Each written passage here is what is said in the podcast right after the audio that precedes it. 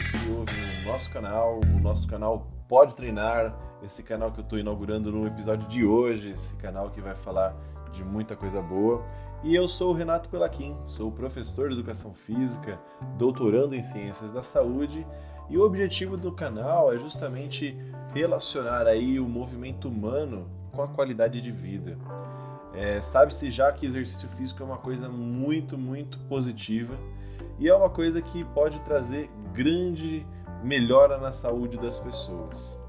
Então, a ideia do nosso canal é buscar temas que apontem melhoras de estilo de vida, dicas de saúde e principalmente como o exercício físico ajuda nessa jornada. E para isso, a gente vai trabalhar com temas diversificados e para deixar o canal um pouco mais dinâmico, sempre estaremos aqui convidados para que a gente deixe os nossos assuntos sempre mais respaldados e também muito mais interessantes. E no nosso episódio de hoje, nós falaremos de uma coisa muito importante que é a dor, né? Uma coisa muito relacionada com quem pratica exercício físico e para isso, para me ajudar nessa primeira jornada, eu trouxe uma profissional de educação física, a professora Sara Rodrigues, ela que é personal trainer, especializada em medicina do esporte e em reabilitações de lesões musculoesqueléticas. Olá, Sara, e aí, como é que você tá? Obrigado, primeiramente, por aceitar o convite e, nesse primeiro episódio que a gente vai fazer. E se Deus quiser aí também poder participar em, nos outros futuros que teremos. Que responsabilidade, né? Bom, primeiramente, eu queria agradecer aí o, o, convite de estar nesse primeiro post, que eu tenho certeza que vai ser sucesso. É muito legal quando a gente traz a informação, né? E profissionais podem estar ouvindo aqui, pessoas também que são leigas no assunto e gostariam de entender um pouquinho melhor alguns temas que você vai abordar. Então, eu acho que é, é muito legal essa sua iniciativa de criar esse canal. E a responsabilidade, né, de ser o primeiro, então tomara que seja uma uma, um bate-papo bem gostoso aqui, que eu possa colaborar um pouquinho aí para informação, que eu tenho certeza que será sucesso, vai, vai ajudar muita gente. Com certeza, Sara. Isso daqui é um assunto que a gente vai debater hoje, vai com certeza esclarecer muita coisa para os nossos alunos, né, para os praticantes aí, amantes do exercício físico. E a gente vai chegar no primeiro ponto, o primeiro ponto do nossa, da nossa temática aí de hoje, que é justamente para você falar um pouquinho para a gente definir, né? Quando a gente fala, ah, eu tô sentindo dor aqui, tô sentindo dor lá. Aquela famosa dorzinha aqui, ah, eu tô com uma dorzinha aqui, quem nunca, né? Você passa a semana inteira exatamente. e você fala, ah, eu tô com uma dorzinha aqui ou ali. É, a gente ouve muito, ou nós mesmos é, referimos isso, e a gente até bateram um papo aqui antes, a gente falando quanto que nessa quarentena a gente não ouviu é, aumentar, né? E isso não é coincidência, a gente vai, vai falar já já um pouquinho mais por quê, né? Bom, é, é, a gente nos, com os nossos alunos é o que a gente mais faz, né? Eu até brinco muito com os meus alunos, eu acabo até falando uma coisa para eles, olha, essa daqui é a dor gostosa, né? E muitos deles ficam aí Você é maluco! É, ficam inconformados comigo. Mas é, vamos lá, vamos tentar então definir. O que então é a dor? Rê, hey, quando a gente fala de dor, né, no, no modo geral, é, ela é uma experiência sensorial ou emocional, né? Então, quando a gente termina um relacionamento, a gente fala, ai, tá doendo, né? Tá, tô angustiado. Então, é uma dor emocional, né? Aquela dor que é, é uma sensação para quem sente desagradável. Porém, a dor a gente pode defini-la em muitos aspectos, né? Ela, ela é multifatorial, então não tem uma causa só. Então, a dor ela é gerada por uma série de fatores que nós devemos considerar principalmente nós da área da saúde devemos saber quais são essas possibilidades de dor, né?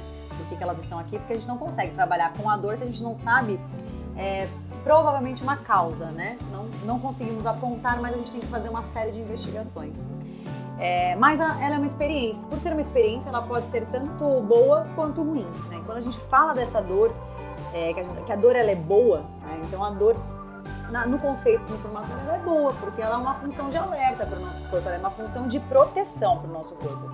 Então, é, como a gente sempre dá o exemplo, né? Se você vai pisar num prego, Por que, que você não pisa no prego e fura e atravessa seus tecidos do prego? Quando a pessoa tem uma percepção da dor correta, né? Que o sistema nervoso dela é responsivo, ele está entendendo o que está acontecendo. Você pisou, ele já tira, então ele tem um poder de, de voltar até não dar uma lesão pior. Então é uma função de proteção onde o seu corpo, quando em bom funcionamento, ele te impede de ter uma lesão maior ou de você parar algo nocivo para ele é, antes de acontecer um problema maior. Né? Então a gente Muito. tem é, essa é a definição basicamente. Muito legal. Então, pelo que está me falando, a dor é uma forma de sensibilidade, é uma maneira do seu organismo se defender, mas então ele tem uma característica de proteção. E geralmente o que protege a gente tem uma conotação positiva. Sim. Errado? Mas é que é para quem sente é difícil, né? Todo mundo fala, ah, Sara, é porque não é com você, né? Eu também tenho as minhas, né? Cada um tem as suas. O problema é quando essa dor, ela se torna é, excessiva. Então, a gente tem os tipos de dores, que a gente fala que nós temos as dores agudas e as dores crônicas, né? A aguda é uma fase de proteção. Então, você tem naquele momento um estímulo, pode ser uma lesão tecidual, pode ser um trauma ali que aconteceu, enfim, temos diversos fatores, mas ela é uma dor que ela vem e vai embora rápido, dentro algumas semanas, geralmente seis semanas ou um pouquinho mais até ser subaguda, né? A crônica não, a crônica ela já é uma dor que a gente está falando não de uma dor boa, a gente está falando de uma dor constante por mais de três meses. Então, é uma sinalização todos os dias, constantes, em três meses. Isso não é bom. Então, viver com a dor não é bom. E aí a gente chega no ponto onde a dor ela não é funcional. Né? Então, ela perde a capacidade de função de proteção.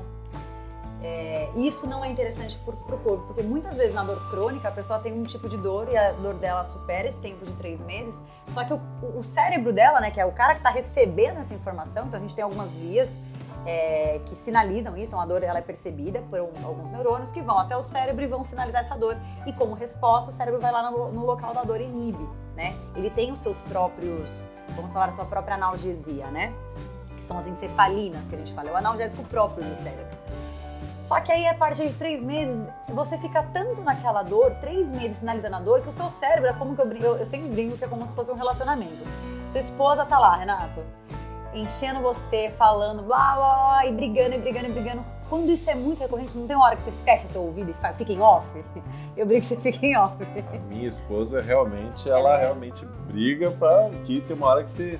Na verdade, eu acho né, que isso é um parênteses aqui, né?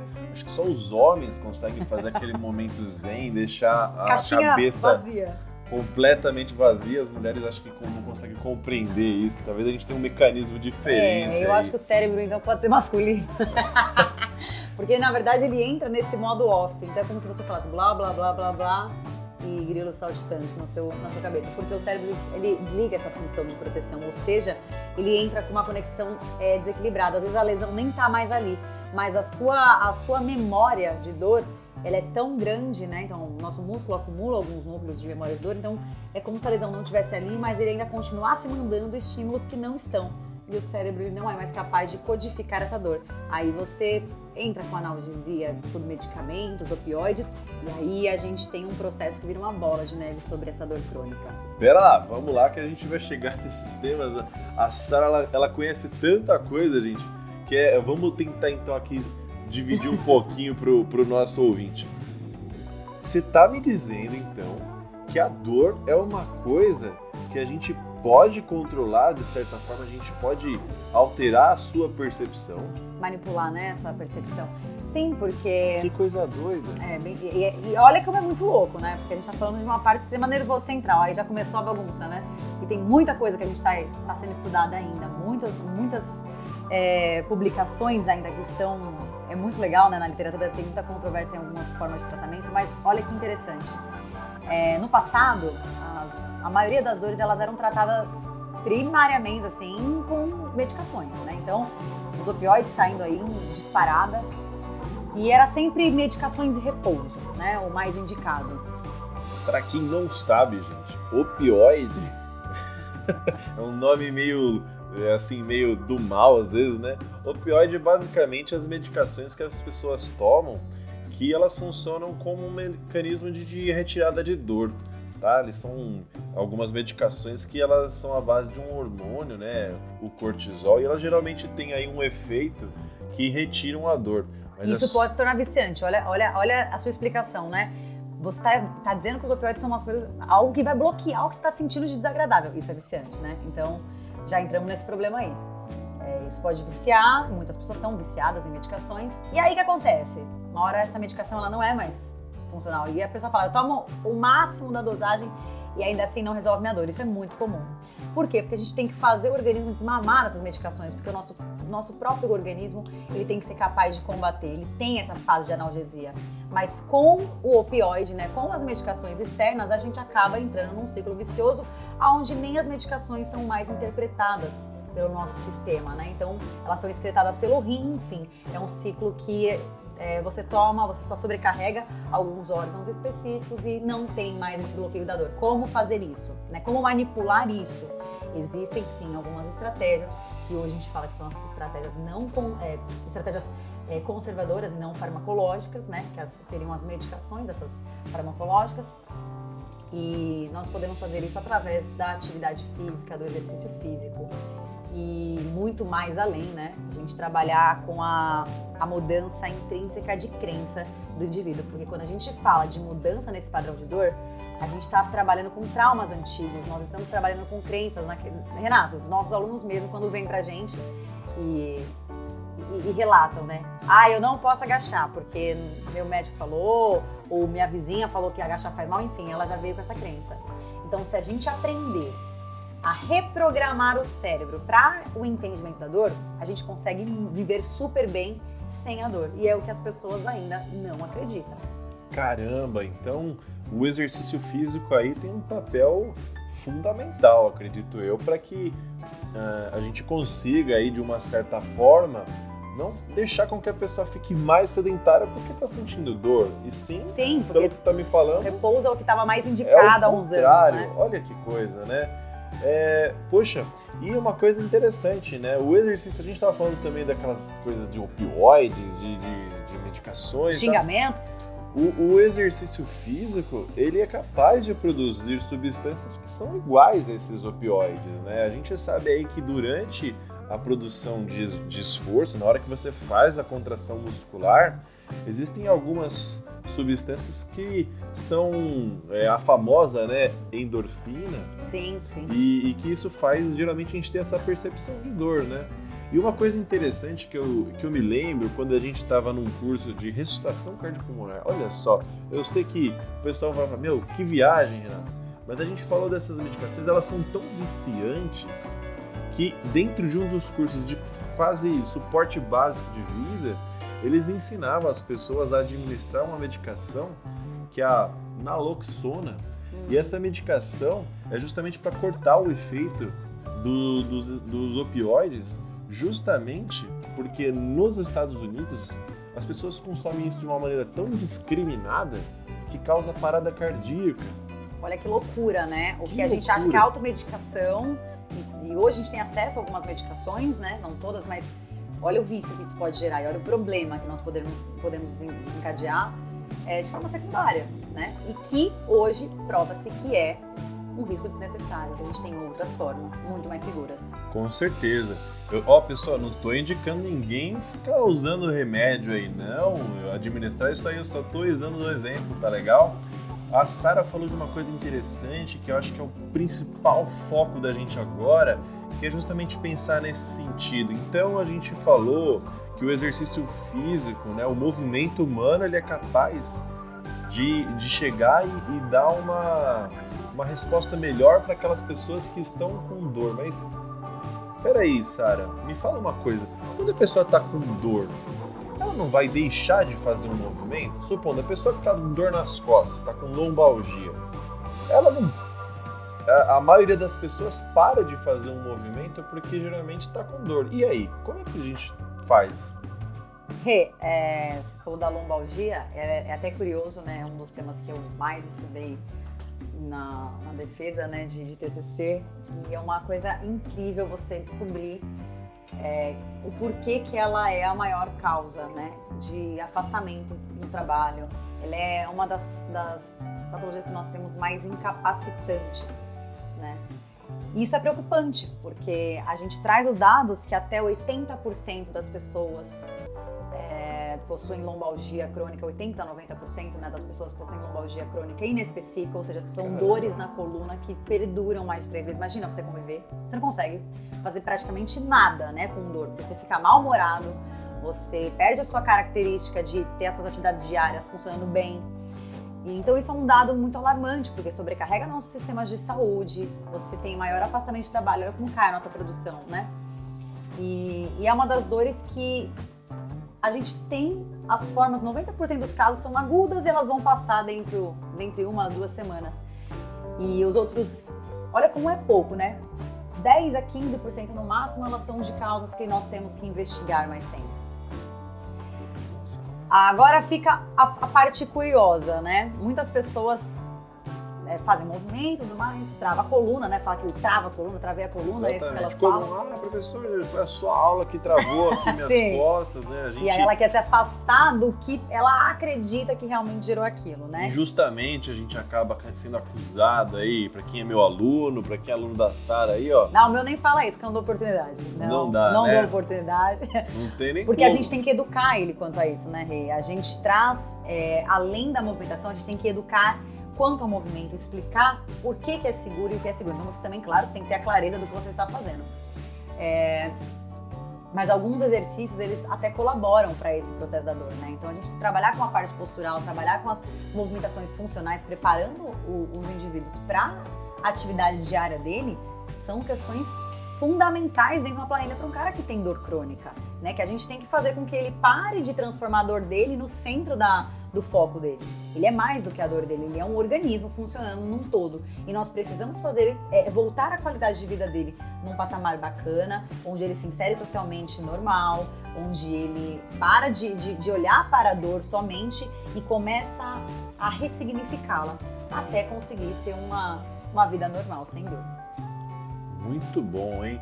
Eu lembro de que eu me li, eu, eu vi uma professora falando uma vez que uma das coisas a respeito dessa modulação da dor, né, dessa alteração da percepção de dor, era muito louco, porque ela colocou que eles evidenciaram que essa dor pode ser tão alterada, justamente comprovando que pessoas que tinham membros amputados, eles ainda referiam dor numa parte que não está ainda mais presente. Isso é verdade? Sim, e é como a gente tava, até eu citei agora no começo, né? Muitas vezes a lesão já foi resolvida. Não está mais ali o problema. E você ainda tem é, essa sinalização da dor, né? Então, esses núcleos musculares existentes, é, alguns outros comandos do sistema nervoso central das vias pelos neurônios estão tão em desequilíbrio, elas estão tão desreguladas no seu corpo, que a informação, ela nem é real naquele momento. Mas acontece. Então, para você ver como é o poder da nossa mente e como, como a gente fez isso, então a ciência mostra que assim, como nós temos esse sinal de programação da dor, então a gente já tem uma crença, um trauma instalado, uma preocupação, uma cinesiofobia, né, um medo de se movimentar e tudo mais, a gente, para reprogramar isso, você tem que ter paciência, porque muitas, a ciência mostrou isso há pouco tempo, que muitas vezes você levou um ano para construir esse processo de trauma, você leva um ano para desprogramar. Não é, não é assim a conta, mas eles mostram que até um ano você pode estar nesse processo de reprogramação. Então as pessoas não têm a paciência de esperar, né?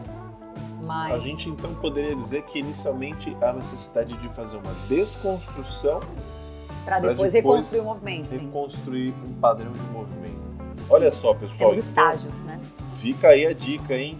É, quando vocês forem pensar, essas pessoas, ó, se você é a pessoa que tá com dor nas costas, a gente também até vai deixar aí depois o contato aí da professora Sara para você ver as coisas dela no Instagram, em todas as redes sociais, vocês continuarem acompanhando com a gente. Mas é importante, olha só a dica, pessoal, tenham paciência. Não foi de uma hora para outra que aconteceu alguma, alguma lesão, alguma, alguma dor. E como a gente falou no início, a dor só é um sinal, ela só está informando a sua cabeça, o seu organismo, que alguma coisa está acontecendo ali. Seria tão um problema, Sara, se a gente não tivesse dor, não é mesmo? Não, a gente não, vive- não sobreviveria, né? A gente não sobreviveria, você não teria essa fase de produção. Imagina, você pisa num prego, perfurou uma, uma grande, um grande vaso ali naquele local, olha que perigo, né? Não tem como, a gente não, não, não sobreviveria sem eles. Então, ela é muito funcional, ela é boa. Que Vamos- coisa. E você poderia falar pra gente um exemplo aí, mais ou menos uma coisa que você falaria assim, você conseguiria elencar para o nosso ouvinte, até para a pessoa, para o profissional de educação física, para o fisioterapeuta, para quem estiver ouvindo a gente, como que ela poderia iniciar um trabalho ou uma experiência que você tem de algum aluno seu? Fica à vontade um pouco para discorrer um pouquinho sobre isso, mas que de certa forma direcionasse assim, quais os passos assim que vão acabar acontecendo. Naturalmente, Renata, a gente trabalha é, o exercício, né? Já é difícil para quem não tem nenhum tipo de dor, né? Então ele já é visto como algo muito difícil pelas experiências passadas, né? De que da forma com que a atividade física era era passada para as pessoas. Então muitas pessoas elas não gostam do exercício físico, elas nem nem encaram o exercício físico. E como é que você traz uma pessoa que tem dor para o exercício físico? Então quando você vai no médico ele fala é, você fala, ah, doutor, olha, travei a coluna, mas sei que ele fala, na maior parte dos casos, olha, isso aqui pode ser um enfraquecimento muscular, então você vai lá fortalecer, busca um profissional de educação física, ou vai fazer tantas sessões de físio, enfim. E a pessoa fica revoltada que ele não pediu um exame de imagem. Ah, mas esse médico é horrível, né? A gente já ouviu muito, não sei os seus alunos, mas os meus vêm assim: não, eu fui no médico horrível, eu fui com dor. E aí o médico não pediu uma ressonância para mim, um raio, não pediu nada, né? Por quê? Porque são causas, a maioria dos nossos casos, eles são por falta de fortalecimento das estruturas, excessos, é, movimentos repetitivos, uma estrutura que não estava preparada para receber. Então, o que eu uso muito, né? Então, a gente tem que usar sempre a ciência ao seu favor, né? A, a, a, os artigos estão aí para a gente interpretá-los, né? E se a gente está mostrando que a medicação não é a forma hoje primária de se prescrever, sim o exercício, trabalhe a conscientização do seu aluno, é, mostre para ele a importância do que se fazer. É importante sim estar tá com as musculaturas fortalecidas. Antes só trabalhava o abdômen. Né? Fala que tá com problema na coluna, a pessoa fortalece o abdômen. Não, não é bem por aí. A gente tem que ter sim a parte de abdômen e lombar muito bem estabilizados, mas a gente vai além. A gente precisa trabalhar o corpo no geral. É, exercícios resistidos, né? musculação, seja ele com os aparelhos da musculação ou exercícios resistidos como o Teraband, né, que são as faixas elásticas, enfim, você vai achar a estratégia que você consegue chegar com o seu aluno, mas principalmente ele tem que gostar da atividade que ele está fazendo.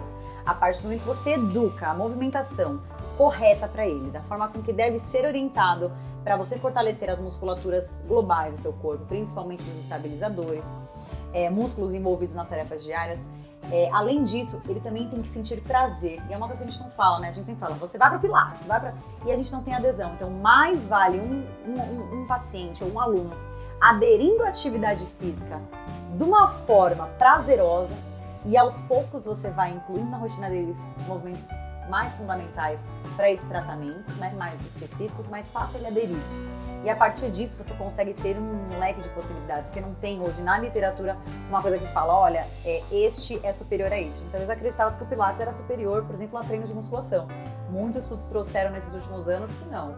Desde que você faça um trabalho muito bem orientado numa sala de musculação, você saiba o seu planejamento, ele pode ser tão efetivo quanto o Pilates. E vice-versa, um Pilates mal aplicado por um profissional que desconhece, então a importância de um profissional bom, que estuda, né, que está aí no mercado. Com certeza, o estudo ele sempre vai enriquecer aí o, o profissional, então a gente sempre recomenda que as pessoas se atualizem, a gente não quer defender ser aqui criar polaridades, né? Então a gente não está falando que o Pilates é melhor que a musculação ou vice-versa, gente. A gente está tentando. Pelo contrário, né? A lombalgia, por exemplo, que a gente traz, ela é, funciona muito melhor quando ela combina várias técnicas. Então, olha que legal. Com certeza, na verdade, é o que o pessoal mais fala disso. É essas associações, né? O que você conseguir ajustar em relação a um outro, uma modalidade e outra, mas principalmente uh, o ponto que você colocou extremamente importante que é saber olhar o aluno. Cada caso é um caso, né?